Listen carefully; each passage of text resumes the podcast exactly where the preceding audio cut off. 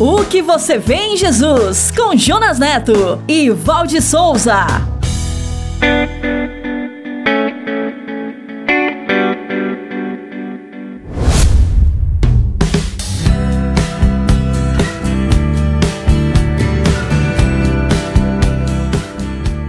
Olá, bem-vindo! Estamos começando mais um episódio da série O que você vê em Jesus. E a minha companheira de podcast é a Val. Olá, Val, você está bem?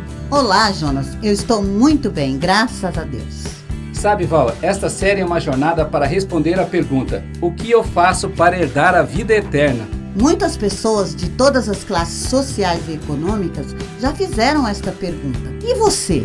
Por isso é que podemos dizer que a sua resposta tem tudo a ver com o que você vê em Jesus. E se você quiser nos conhecer melhor, rever e compartilhar este episódio, acesse o site podcast.soboasnovas.com.br. Estamos também no youtube.com barra no Spotify, na Apple e no SoundCloud. Então é só acessar, assinar nossos canais e compartilhar. Antes de ouvirmos o episódio de hoje, está na hora da série Minuto, com o nosso parceiro, o pastor Paulo Matos. As sandálias. Um minuto com o pastor Paulo Matos. Você já ouviu tire as sandálias dos seus pés, Moisés, porque o lugar onde você está pisando é santo?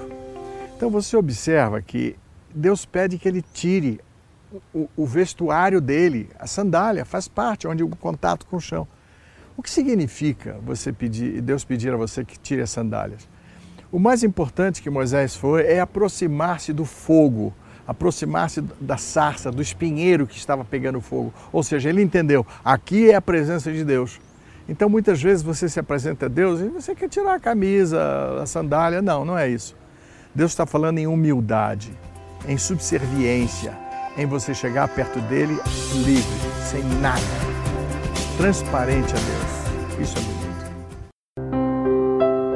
O que você vê em Jesus?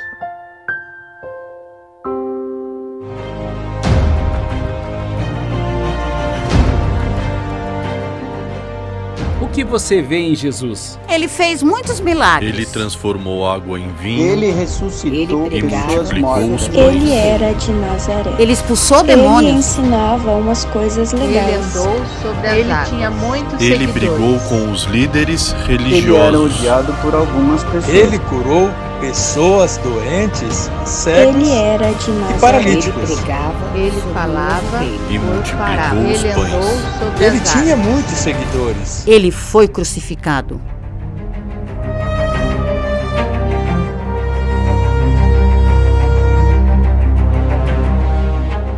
O que você vê em Jesus? Esta jornada é sobre o Evangelho. O Evangelho como você nunca viu antes.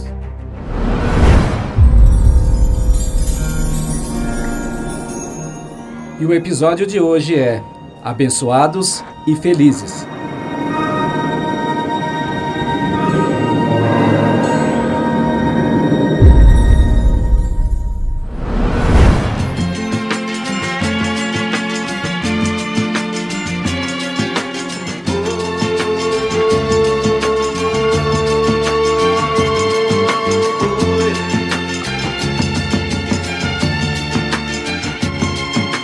Vocês que fazem parte dessa massa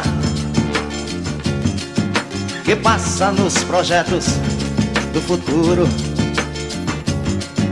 É duro tanto ter que caminhar e dar muito mais do que receber. E ter que demonstrar sua coragem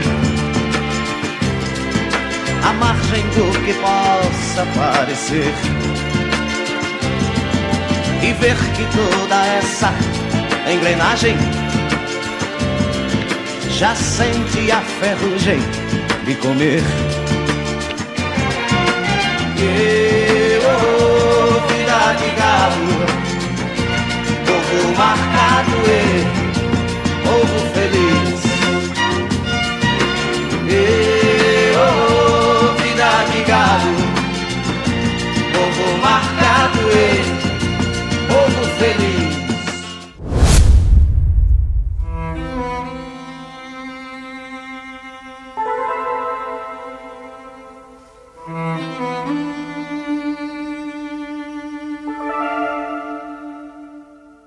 muito cedo e ainda estava escuro quando Jesus se levantou e foi orar em um lugar isolado. Simão e seus companheiros foram procurá-lo. Ao encontrá-lo, disseram: Mestre, todos estão te procurando. E ele respondeu: Vamos para outro lugar, para os povoados vizinhos, para que também lá eu pregue. Foi para isso que eu vim. Assim, ele foi por toda a Galiléia, visitando as sinagogas, pregando e expulsando os demônios. Narração do Evangelho de Marcos no capítulo 1.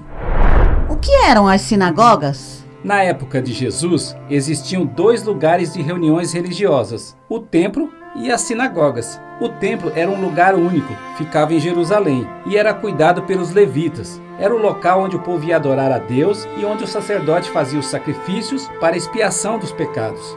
Já as sinagogas existiam em muitos lugares e era um prédio onde os judeus se encontravam para orar, ler e interpretar as escrituras. Elas provavelmente começaram a existir quando o templo foi destruído pelos babilônios. E quem seguia Jesus?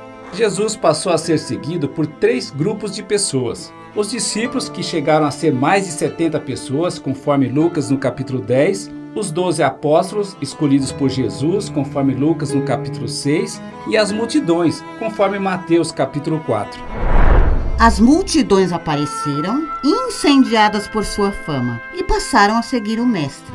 Muitos eram sedentos por seus sinais e pela manifestação de seu poder, mas muitos buscavam esperança, alívio para suas dores e cura para suas enfermidades. Muitos estavam interessados apenas em milagres, mas outros viam nele a última oportunidade, a salvação. Jesus conhecia seus corações e os via com compaixão. Ele os via como ovelhas sem pastor. Jesus sabia de sua fome e tinha poder para alimentá-los.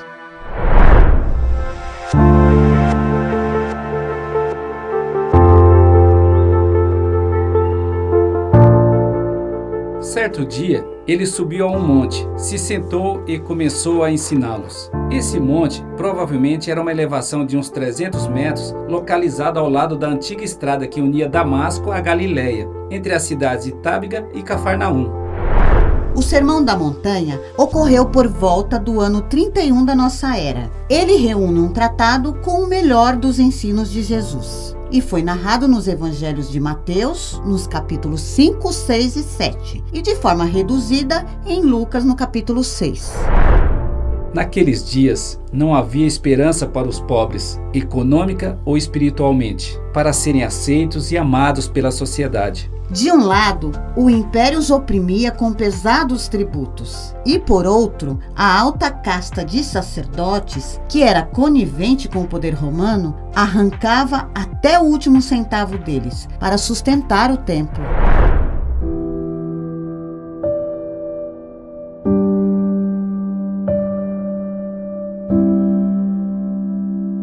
E é por isso que Jesus começa o sermão com uma receita de felicidade. Ele olha para os vulneráveis, pobres, perseguidos e excluídos e os chama de bem-aventurados, abençoados e felizes, e lhes oferta, pela graça, a promessa de uma herança. O reino dos céus, um lugar de justiça, de consolação e da presença de Deus.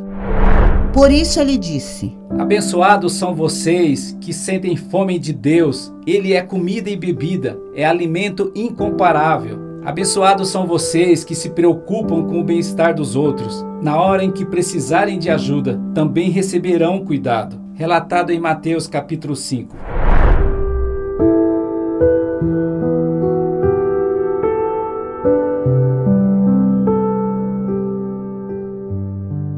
Seguida, Jesus os chama para uma missão e os compara com o sal e com a luz. Que são os elementos capazes de dar sabor à vida e provocar uma transformação através do envolvimento e do testemunho.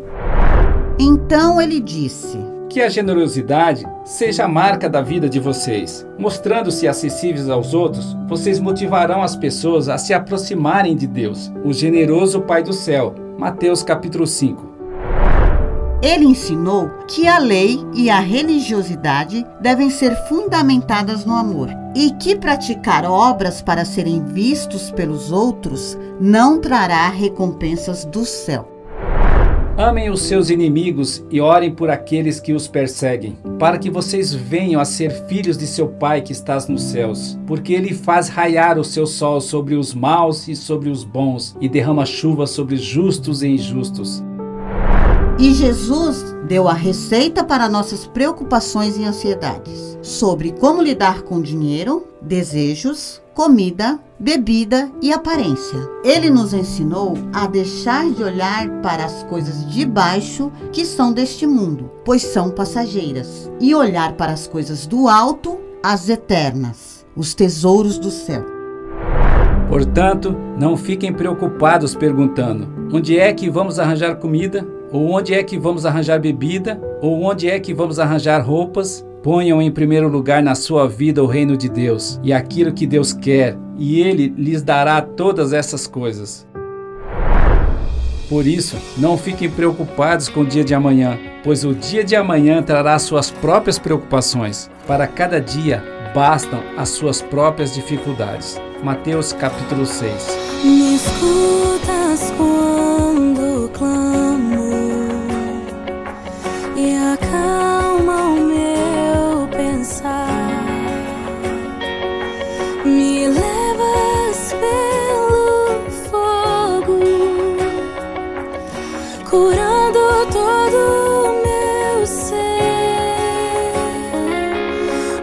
see.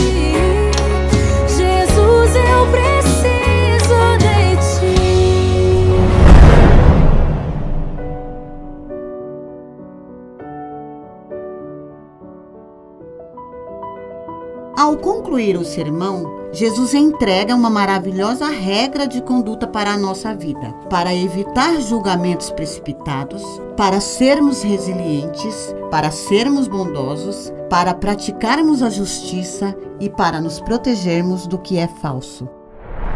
Façam aos outros o que querem que eles façam a vocês. Toda árvore boa dá frutas boas, e a árvore que não presta dá frutas ruins.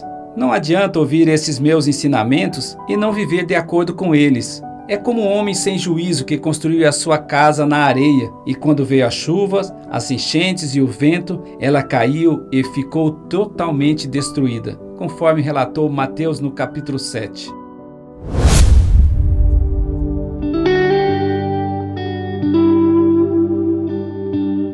O Sermão da Montanha é um relâmpago, é a revelação direta de Deus, vinda da boca do próprio Verbo encarnado. Um ensino radical até para os nossos dias. Um convite para uma vida no reino de Deus, que começa agora e aponta para a eternidade. E isto é de graça. Quando Jesus acabou de falar, as multidões estavam admiradas com sua maneira de falar. É que ele não era como os mestres da lei. Ele ensinava com autoridade, com clareza e todos entendiam. O Sermão da Montanha é uma receita para ler e reler diariamente. Ele está presente na filosofia, na cultura e no ensino da história dos dois últimos milênios. O Sermão da Montanha, na realidade, é uma crítica social, transformadora e atual. Ele mostra como escolher o que é mais importante para a nossa vida: viver o reino a partir de hoje. É uma receita para uma vida de libertação, de autenticidade e de repúdio à hipocrisia. Não tem como não se render às verdades intrínsecas nele, as verdades capazes de nos chocar dois mil anos depois. Quando ele desceu do monte, grandes multidões o seguiram, conforme relatado em Mateus capítulo 8.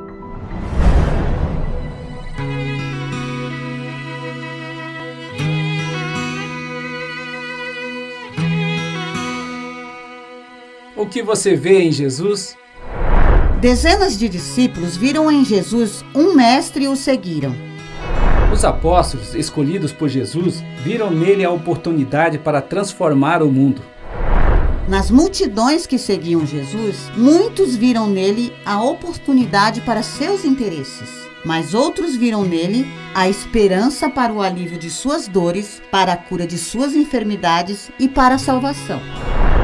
Os vulneráveis, os pobres, os perseguidos e os excluídos foram chamados por ele de bem-aventurados, abençoados e felizes, e viram sua oferta de justiça e consolação através da oferta da graça, o reino dos céus.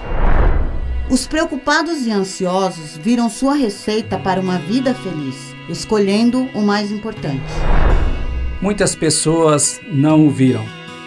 Dois mil anos depois, continuamos a ver no Sermão da Montanha uma receita radical para uma vida de libertação, uma vida de autenticidade e de repúdio à hipocrisia.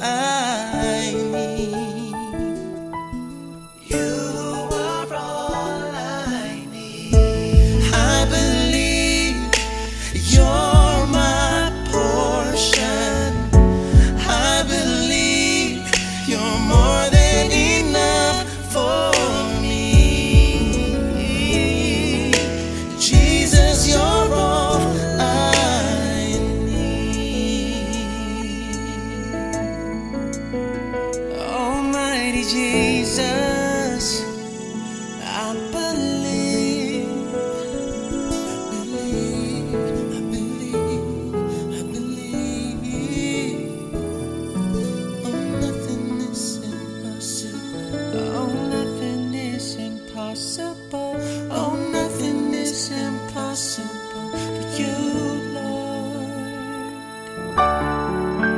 O que você vê em Jesus? O Evangelho como você nunca viu antes. O que você vê em Jesus? No próximo episódio, veremos muitas curas de Jesus. Veremos Jesus ensinando através dos seus milagres. E veremos também a incompreensão dos líderes religiosos. E você? O que você vê em Jesus? O que você vê em Jesus responderá à grande pergunta: O que eu faço para herdar a vida eterna? No próximo episódio, venha ver O Evangelho como você nunca viu antes. o Evangelho como você nunca viu antes.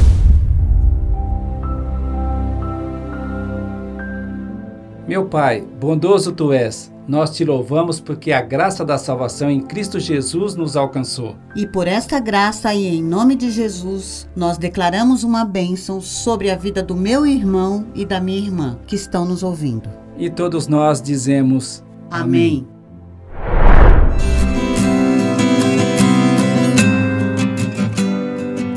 que você vê em Jesus? Você pode nos encontrar, nos conhecer, rever e compartilhar este episódio. Acesse o site podcast.soboasnovas.com.br. Estamos também no youtube.com/soboasnovas, no Spotify, na Apple e no SoundCloud. E se você se sentiu abençoado com este podcast, então acesse, assine, comente em nossos canais e principalmente compartilhe com seus amigos. Que você vê em Jesus?